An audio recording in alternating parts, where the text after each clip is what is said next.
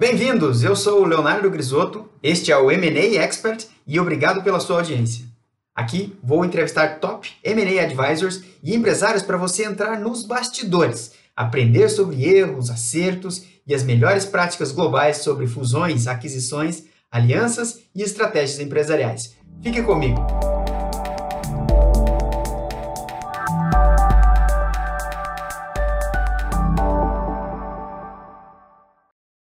Então, hoje eu vou conversar com o Rafael de Albuquerque. Seja bem-vindo, Rafael. Obrigado, Leonardo, pelo convite. É, agradeço aí a sua audiência também. Vai ser um prazer falar com vocês. Bacana. Conte pra gente quem é o Rafael de Albuquerque em 30 segundos. Vamos lá. Se, se vira nos 30, né, Leonardo? É isso aí. É, bom, Rafael Albuquerque, eu sou advogado é, de formação, né? atuei no comecinho da minha carreira, eu atuei bastante tempo com, com tributário, é, o tributário me levou para compliance, né? Na época a gente estava é, já iniciando alguma, alguns processos de é, ética e compliance na área tributária, é, no, no, escritório que eu, que, eu, que eu, trabalhava até então. O compliance acabou me levando para a governança corporativa no, é, no, primeiro momento, e da governança que eu descobri o, o, o mercado de fusões e aquisições, né, o mercado de M&A. Né? É, então, eu atuei bastante tempo com é, empresas de inovação, startups, atuo ainda né, com, com empresas de inovação e startups. É, e o mercado de governança também me levou para essa vertente que não é tão somente jurídica, né, tem um pouquinho de processos, um pouquinho de gestão. É, então, eu combino aí a minha atuação nessas duas, nessas duas facetas, né, é, jurídico e governança corporativa. Muito bom. Uh, que tipo de, de porte ou transação que você já atuou, que você costuma atuar, né, tanto como conselheiro, né, do, via é, IBGC, né, que você é certificado, seja via é, gestor de um, de, um, de um family office, é, conta um pouco desse perfil de atuação seu. Legal.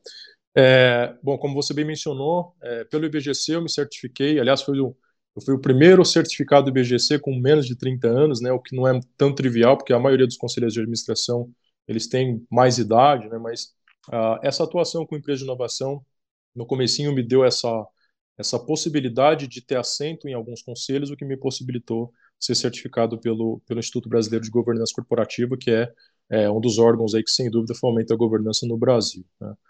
É, Aí eu tenho atuação também como advisor, né, como, como advogado, e atuação como conselheiro, que são coisas diferentes. Tá? É, como advisor, advogado, eu sempre atuei com empresas é, middle market, né?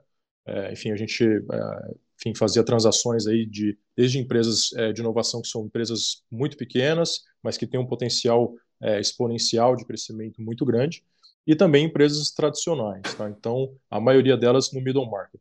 Uh, já como uh, gestor e, e, conselheiro de administração, tanto para o Family Office uh, quanto para outros investimentos que eu faço na pessoa física, a gente lida ali é, com cheques e transações entre 35 milhões de dólares até 60 milhões de dólares. Né? E para o Brasil não é um cheque tão trivial, mas para a América Central, onde a atuação do Family Office é mais é, pujante, e a América do Norte, uh, não é um cheque grande, né, um cheque até é, pequeno. Tá? Então, basicamente, esse, esse nível de, de, de operações, é, pelo Family Office, muito mais economia real é, do que ativos líquidos hoje, hoje em dia. Tá? Entendi, muito bom. Não, realmente os, os tickets, os cheques, né, o tamanho e das participações e dos, é, do tamanho do, do, dos negócios que se busca investir são, são bastante diferentes, né? E até a gente costuma brincar que o, é, não só o tamanho do cheque é diferente, como o prazo das transações, né? Muitas vezes lá fora você tem uma pessoa dedicada a M&A que acelera muito o processo e aqui no Brasil, Sim. geralmente o cara ou é CFO ou é o presidente que em paralelo conduz as negociações de, de M&A, né? Então os prazos tendem Exatamente. a ser maiores. Uh, é, você consegue... E a, e a... Pode falar. E até porque, assim, o, o, o perfil do Family Office, né, Leonardo, ele é, ele é um pouco diferente do perfil de um VC, de um private equity, é, na questão de tomada de decisões. Né? Então, acaba sendo até um pouco mais lento, porque a gente não tem essa necessidade é, de, perform de entregar performance para o nosso LP. Então, o Family Office já é o próprio, o próprio investidor, né? então a gente não, não terceiriza essa, essa gestão de, de M&A e, enfim, uh, para acompanhamento dos deals. Então, a gente é, tem um processo de decisão um pouco mais lento, mas é, que funciona muito bem também. Né? O perfil do gestor familiar para a economia real, ele tem uma, uma, é, uma, uma, atuação bem, é, enfim, bem, bem prática, né? ou seja, são pessoas que já lidavam com, com empresas de é, economia real, de economia tradicional, então é um perfil que ajuda muito também né, na é, operacionalização dos, dos, dos deals. Tá? Entendi. É, você consegue pensar uma ou duas histórias de sucesso onde você atuou, como que foi, o que, que você aprendeu principalmente com esses casos?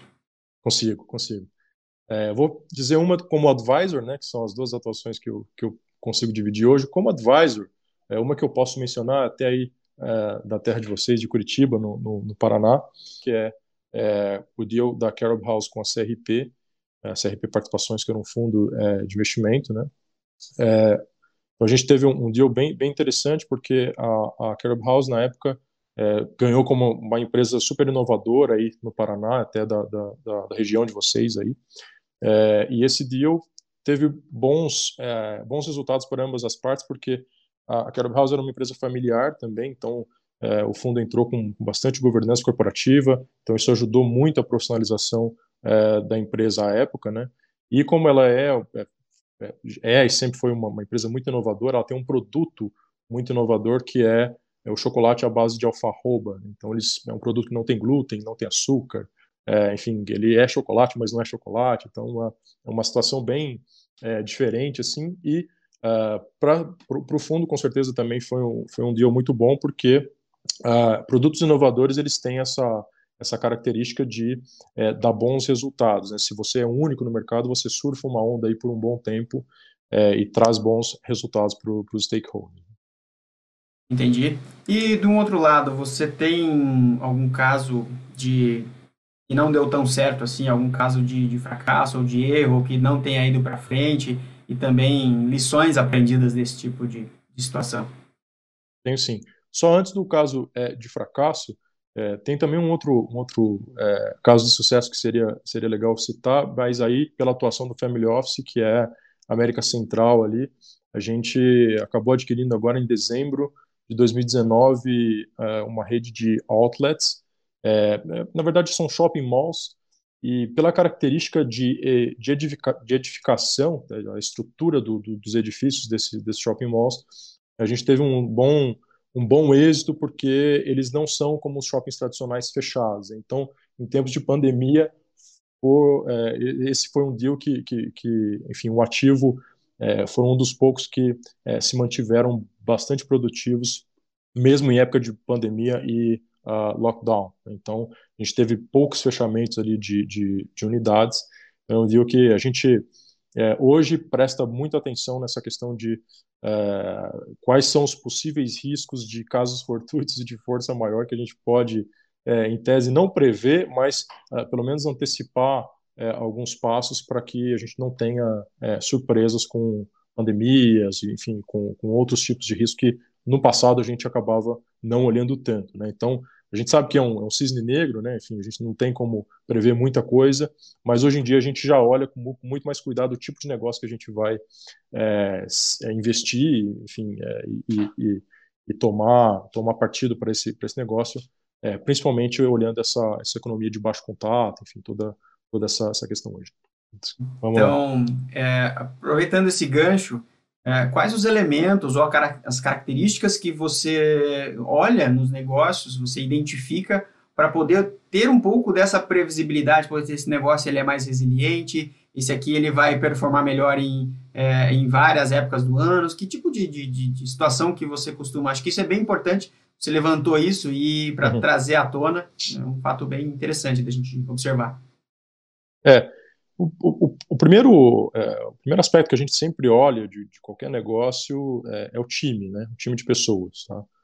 Aí, é, falando um pouco de sazonalidade, a gente não costuma olhar para é, negócios que a, gente, que a gente veja que tem essa característica sazonal, né? Enfim, de, de, de temporadas. Ele pode ser muito bom é, na economia é, quando a economia está indo bem, ou pode ser muito bom quando a economia está acíclica também, né? ou seja, ela está é, é ao contrário, na, na, na, contramão do que todo mundo está indo. A gente gosta de negócios que eles sejam é, duais, né? eles, ter, eles, eles, tenham esse binômio de é, ele vai super bem quando a economia está bem, mas ele pode também ir bem quando a economia está mal, é, que é o caso de é, negócios de tecnologia, né? que, ou que pelo menos a gente consiga implementar uma certa tecnologia que, é, que dê um pouco dessa segurança, tá? Obviamente não dá para, como, como, a gente comentou, né? não dá para ver, para prever um, um, Black Swan, mas a gente é, tem essa característica de olhar o que, que a gente conseguiria implementar é, para que esse negócio se torne o minimamente seguro em caso é, de um possível risco de caso fortuito ou de força maior. É, hoje em dia a gente é, já tem esse, esse índice a mais aí para avaliar nas, nas empresas que, que a gente vai colocar para dentro do portfólio. Uhum, entendi. E do lado oposto, do caso de sucesso, fracasso? Caso de fracasso, eu posso citar um também da, da América Central, por razões de, de confidencialidade, não vou poder dizer o nome da, da empresa, claro. mas é, a gente adquiriu uma operação de transportes, é, e a operação de transporte, gente, na, na, verdade, a gente tinha é, duas opções, né? Adquirir é, em El Salvador ou adquirir é, pelo, pelo Panamá. As duas, as duas empresas estavam é, bem, bem posicionadas ali no nosso pipeline. É, e a gente, por questões de, de valor né, de, de, de, transação, e também porque em El Salvador você tem a, a questão do dólar, né, você, você, faz as transações em dólar também, para quem, quem não conhece a região ali, é, a gente acabou optando por El Salvador, né, então uma empresa de transporte, e a, o fluxo de, de, de operações ali eram da, de Honduras até Guatemala. É, e acabou que por pressão é, de grupos criminosos, né, eles têm muito uma pressão muito grande ali, tanto em El Salvador quanto um pedacinho da, é, é, do país ali em Honduras. Eles têm uma atuação muito forte do que eles chamam de maras.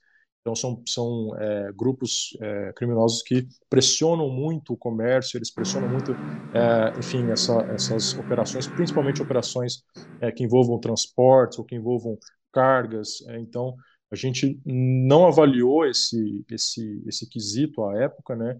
E teve que realmente encerrar a operação, porque na região que a gente, que a gente estava, obviamente o ativo tinha um valor mais baixo, talvez, muito provavelmente por causa disso também. É, então a gente acabou tendo um insucesso de ter que é, é, se abster desse, desse, desse negócio, abrir mão desse negócio, porque era insustentável ali a pressão que, que os grupos é, faziam naquela região. Né? Então a lição que a gente aprendeu foi é, aspectos macro, é, obviamente são, são mais triviais de você olhar, né? então o dólar, a política do país, é, enfim, como é que a gente vai é, fazer a logística, se tem uma logística boa, é, ok, né? isso é, é, até comum de você, você observar, mas particularidades regionais é, são muito importantes, principalmente quando você lida com mercados de fora, né? mercados estrangeiros que você não conhece é, muito bem como é que funciona a realidade da região. Né? Então, uma super lição aí que a gente teve e é um aspecto também que a gente avalia hoje em dia para é, para tomar algumas decisões. Muito interessante esse esse ponto. É um aprendizado realmente é, valioso e, e, muitas vezes a gente até tem outros casos, por exemplo, o, o classe A da Mercedes-Benz, é, que não levou em consideração a tributação local, o próprio HSBC que não soube operar o mercado local de crédito de varejo como é, Itaú, Santander, Bradesco sabem operar, e, e é exatamente isso que você está falando, né? entender é, a parte macro é relativamente fácil, você consegue até dominar isso, mas mais importante do que isso é o mercado local, né? essas peculiaridades, e é aí que realmente muita gente peca nessas transações. Né? E é um, é um caso legal também de se citar, porque é, muita gente me pergunta, ah, por que, que o Family Office não olha tanto para o Brasil? A gente chegou até a olhar para o Brasil em 2018, 2019, é, mas a, as particularidades da América Central e América do Norte ali, muitos desses países eles têm acordos e tratados de tributação que facilitam muito os negócios. Então, você tem free trade é, da quase praticamente a América Central toda. Ou seja, se você considerar os países como unidade, obviamente são é, economias pequenas é, e, nem se comparam com, com, com o Brasil é, nesse sentido. Né?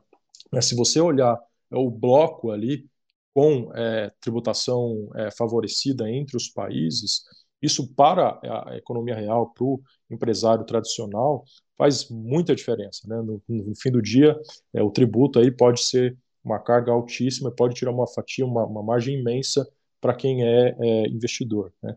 É, e um outro aspecto é que é, a burocracia né, brasileira ainda é, é, um peso muito grande. Então, é, tem até um, um ranking do, do, Banco Mundial, se eu, se eu, bem me lembro, que menciona né, que países como El Salvador, Guatemala, são muito mais fáceis de você abrir negócio, né, de você abrir uma estrutura negocial e mantê-la por, por algum tempo do que é, no Brasil, infelizmente, por conta da burocracia. Eu sei que a gente já está mudando, né, tem várias, várias iniciativas muito, muito interessantes aí, é, enfim, é, projetos de lei, é, outras coisas, até para o segmento de startups mesmo, tem muita coisa legal acontecendo, mas a gente tem um caminho muito grande aí, o Brasil, em termos de burocracia, é um dos países mais, mais complexos aí, né, de, de, de se fazer negócio. Então, por enquanto, a gente ainda não olha né, para o Brasil por, por alguns motivos é, e esses são, são alguns deles, é, e é muito por isso, né, pela, pela dificuldade de, de, de, se fazer negócio e de empreender no Brasil. Eu costumo dizer que o empresário brasileiro ele é, se adapta em qualquer lugar do mundo. Né, ele, enfim, se, se ele tem resiliência para suportar é, o que a gente consegue fazer aqui, ele, ele consegue se adaptar em, em outros cenários facilmente. Show de bola. São realmente excelentes aprendizados e, e bom você compartilhar essa, essa iniciativa do Banco Central é o doingbusiness.org, né, que business. faz esse mapeamento. Geralmente o Brasil está lá em 160, de um total de é. 190 países mapeados. Exatamente. Né, exatamente. Né, com o destaque aí são cerca de 2 mil horas de, de é, processamento de impostos, enquanto em países de primeiro mundo isso é, são poucas dezenas. Né? Então, Exatamente. É, realmente é um fator que dificulta muito. Uh, bom, vamos lá para o segundo bloco, onde a gente vai olhar um pouquinho para o futuro.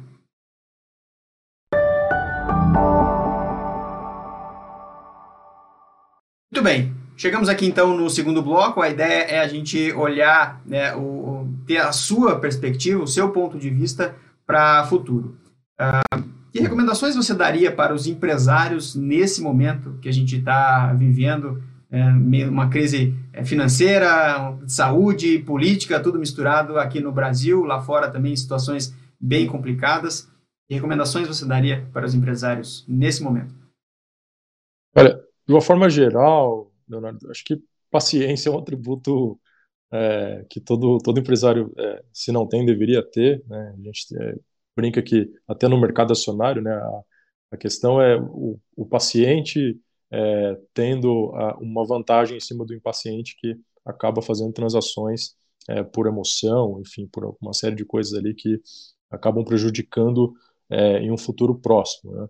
Então, acho que paciência é um primeiro, é um primeiro atributo aí que, eu, que eu recomendaria para todos. Né? A gente, tá, obviamente, tem é, é, indícios aí de que é, essa situação, principalmente pandemia, é, tende a, a, melhorar agora até o final do ano, começo do, do próximo ano. Então, é uma situação que a gente vai, que, que vai ter o mínimo de controle, né, é, ao menos a, a, partir de dezembro, janeiro, fevereiro, aí a gente vai começar já a ver algum, algum controle sobre isso.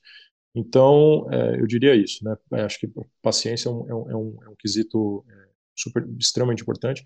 Agora, uma outra questão é, você também tentar entender esse, esse mercado e as especificidades do que, do que aconteceu, como uma oportunidade para inovação. Né? Então, a gente viu aí uma, uma enxurrada de empresas aí correndo para é, implementar e-commerce, correndo para implementar, enfim, atributos de inovação que possam, que pudessem é, é, é, tirar um pouco desse risco, um pouco do prejuízo né, que, que é, esses negócios mais tradicionais tiveram.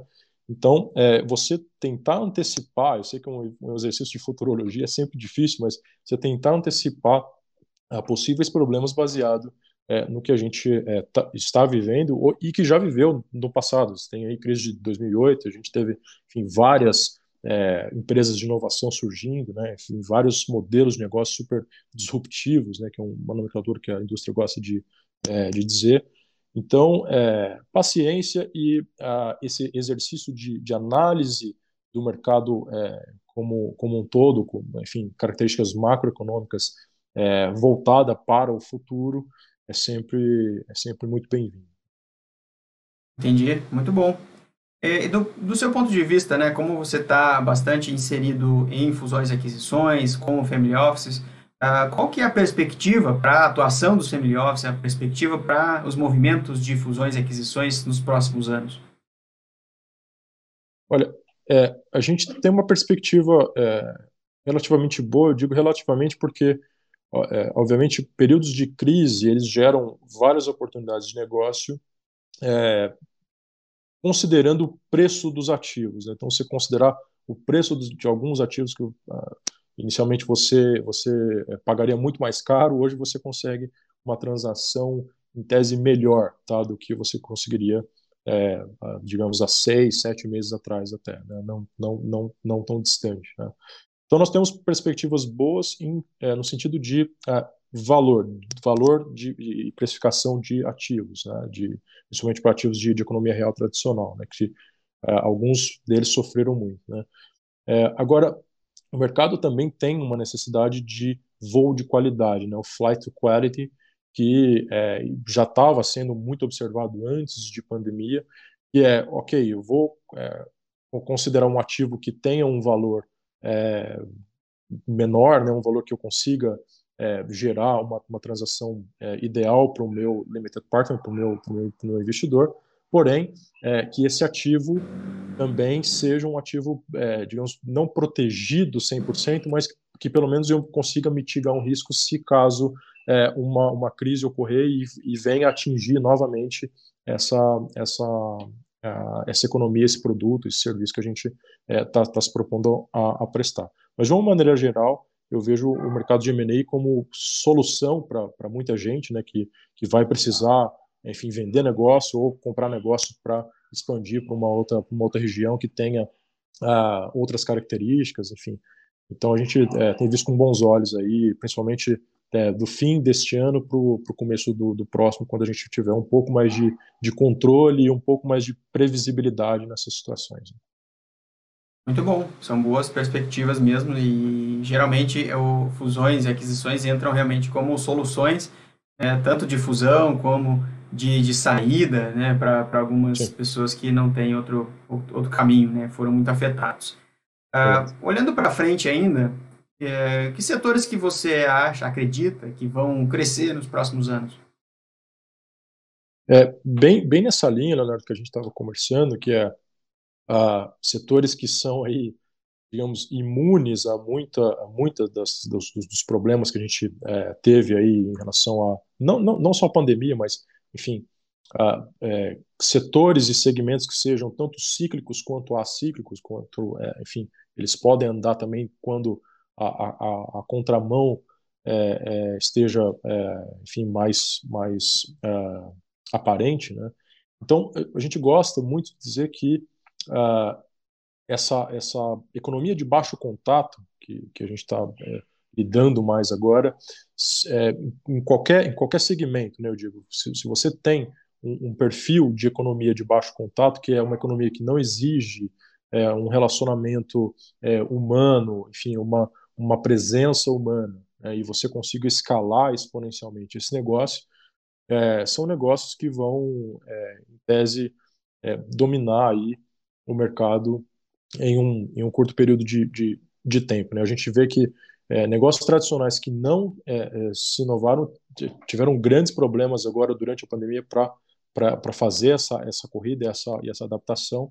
É, portanto, qualquer segmento que esteja olhando para a economia de baixo contato, eu acho que é, são, são segmentos a serem, a serem observados.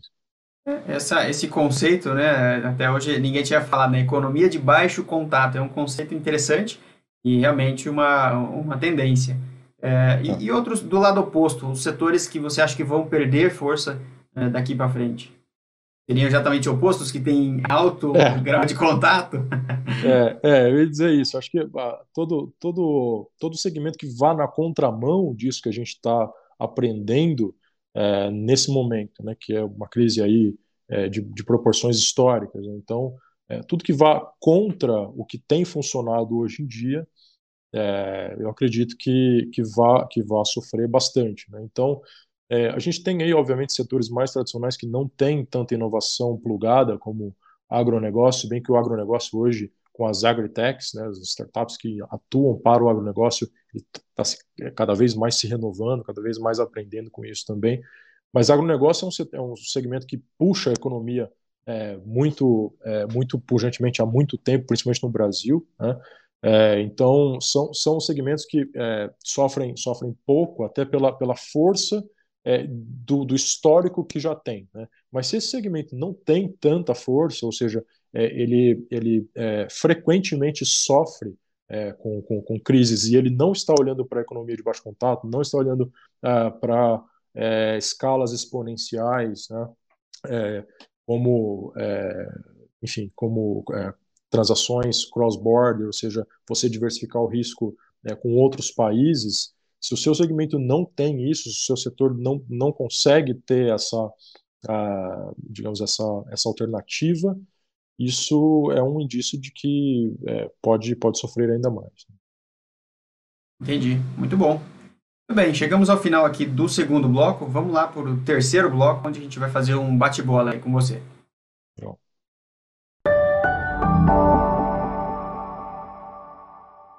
Muito bem, esse é o último bloco, o terceiro, onde a gente vai fazer um bate-bola aqui de recomendações do Rafael. Uh, Rafael, cita aí pra gente um a dois livros que mudaram a sua vida, ou mudaram a sua perspectiva, e por quê? Ah, eu gosto de um livro uh, que se chama Thinking Fast and Slow, do Daniel Kahneman.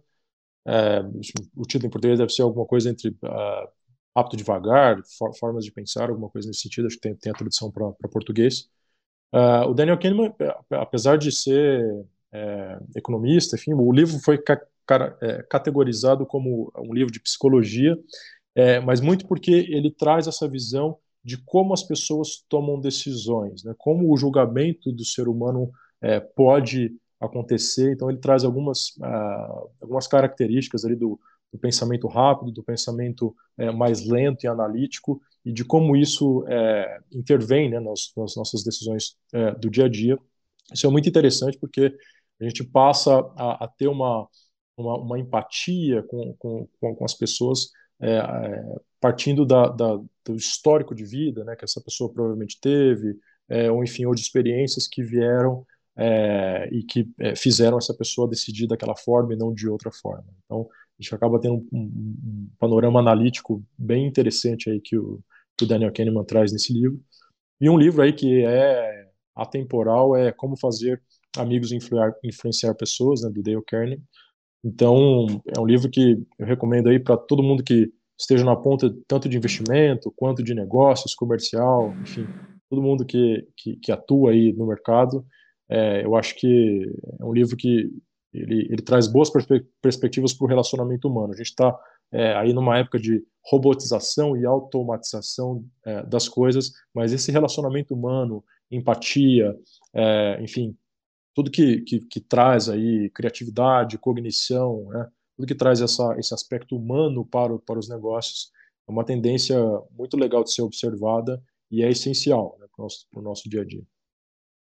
Excelente, excelentes recomendações. Eu vou deixar o link aqui embaixo para o pessoal também poder acessar e poder é, conferir, ler esses livros que você recomendou.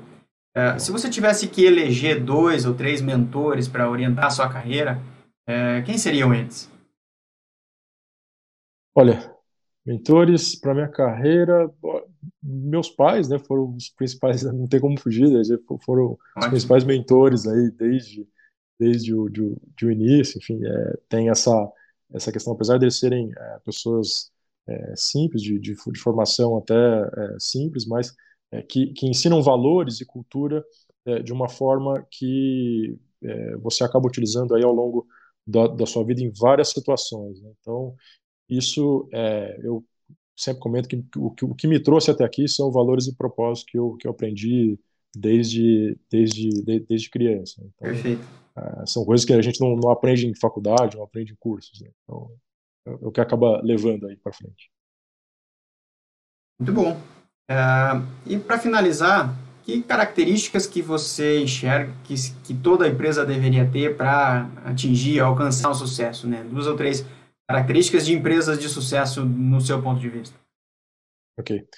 É, a característica principal é, que, eu, que eu sempre é, comento até com empresas é, menores, é, startups ou empresas tradicionais e, e, multinacionais, é propósito. Né?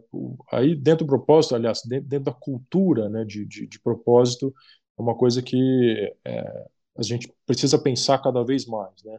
É, se, você, a empresa tem uma cultura boa e um bom propósito, as outras coisas acabam é, se conectando com isso de uma forma muito mais fluida. Né?